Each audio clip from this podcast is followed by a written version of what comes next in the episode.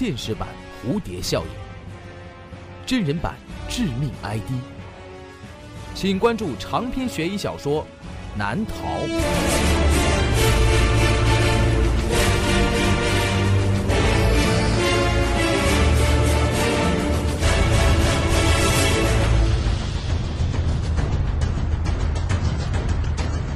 当当、京东、淘宝网上书店均有销售。朱威创作，朱威讲故事。今年的十月黄金周，陈思杰破天荒的拥有了一段不短的假期。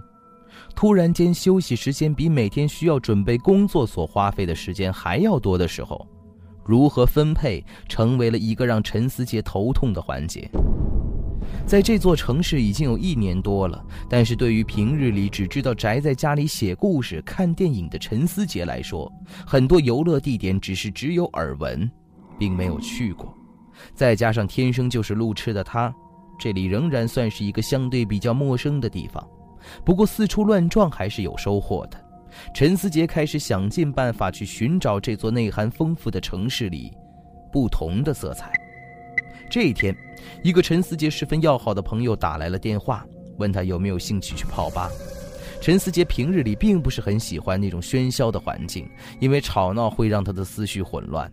不过这是一个兄弟的邀请，再加上陈思杰觉得应该有机会去彻底解放一下自己长久以来的工作和生活上的压力，陈思杰赴约了。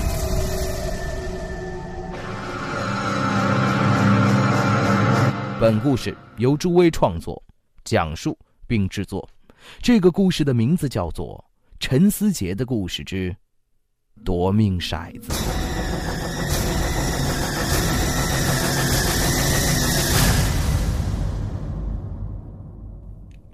当陈思杰拖着昏昏沉沉的脑袋起床的时候，已经是第二天早上了。昨晚喝的实在不少，他甚至不知道自己是怎么回家的。陈思杰看了看摆放在桌子上的钱包和手机，还好，都带回来了。可是，在钱包的旁边，陈思杰意外的发现有两枚骰子，就放在那儿。骰子，陈思杰不记得这是什么时候弄回来的，难道是昨天晚上喝多了酒顺手牵羊？管他呢，反正也不是什么贵重的东西。突然间，一个灵感划过了陈思杰的脑袋，不如这几天行程就让这骰子来决定好了。陈思杰列出了很多难以抉择的路线选择，然后按照单双数排列好，再然后，他拿起了这两枚骰子，朝桌子上投去。这样的选择果然很奏效，让陈思杰省下了很多力气去计划和筹备，像是把自己交给了命运驱使。自然又轻松，用陈思杰的话来讲，这才叫休假，无需过多的思索，完全的放松。这天，在骰子的选择下，陈思杰来到了某城市一条繁华的街道，加上黄金周的客流量很大，几乎是人山人海，挪动步伐十分困难。陈思杰索性找了个街边的闲置的长椅坐了下来。说也奇怪，这么多人。却没人想停下来坐坐，让陈思杰一个人独享这一张长椅。这个时候，在人群中有一个人背着一个大包，手上拎着一个塑料袋，逆向走了过来。由于是逆行，所以在人群中很容易被发现。从背包的形状来看，里面装的应该是鱼竿，而这个人手上拎着的，则是一大塑料袋的鱼钩。一些钩刺穿出了塑料袋，裸露在外面，这一点吸引了陈思杰的注意。这么多的人流，要是这铁钩勾到了什么人，这岂不是很危险？陈思杰掏出了两枚骰子，在长椅上抛了一下，心里暗想：要是双数的话，就不会发生意外；单数的话嘛，骰子散落在长椅上，一粒是二，另一粒。是五，一声惨叫，还没等陈思杰反应过劲儿来，一个叫声从人群中传出。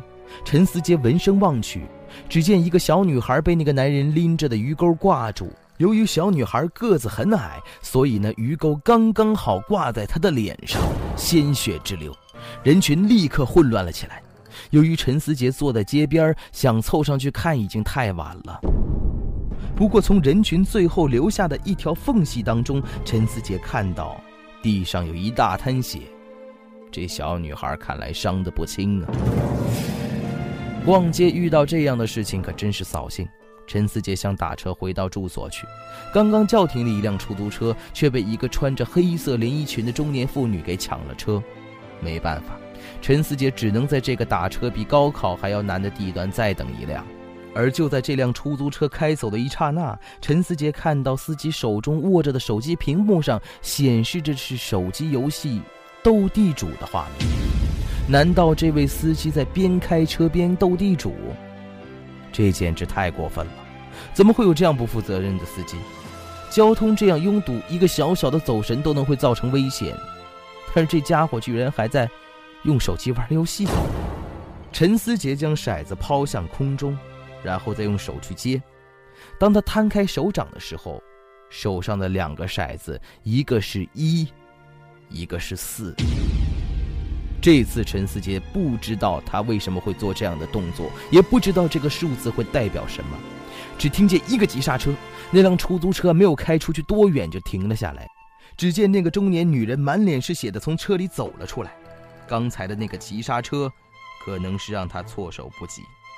陈思杰低头看了看手中那两个骰子所呈现出的单数，这到底代表着什么？那些意外的事件和这两枚骰子到底有什么样的联系？他不敢再想，把骰子放在口袋里，回家了。接下来的很长一段时间里，他都不敢再碰那两枚骰子，觉得只要是一旦投出，就会有不好的事情发生。当天晚上，陈思杰又喝多了酒。虽然他在创作出的故事里面有形形色色诡异的桥段，但是发生在现实当中，发生在自己身边。这还是头一次，不知道是不是酒精的促使，还是别的某种不自然的力量。陈思杰一步步地走到了窗边，他打开了窗户，顶楼的空气显得格外清新，微风吹进屋子，把房间里的酒气吹散的消失殆尽。陈思杰把目光从远方转向下方。然后他掏出了那两枚骰子，突然间，又一个灵感划过了陈思杰的脑袋。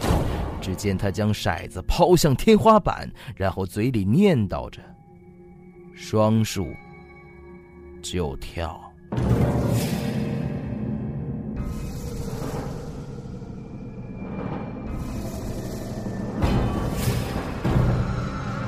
二天。陈思杰起来之后，觉得神清气爽，睡眠的确可以去除疲惫和烦躁。他来到窗边，望了望地上的骰子，暗笑了一下。原来所谓的灵异和巧合，无非也就是一种选择。他捡起了地上的骰子。昨天晚上，当骰子掉落在地上的时候，一枚上面的数字是一，而另外一枚，却怎么也找不到了。看着这个数字。陈思杰回想起昨天费劲儿的去找另外一枚骰子，直至最后不得不去睡觉而告终。而在第二天，他费力地挪动着阳台的洗衣机，在下面，他终于发现了另外一枚，那上面的数字也是一。好了，这就是我为您讲述的陈思杰的故事之夺命骰子。感谢收听。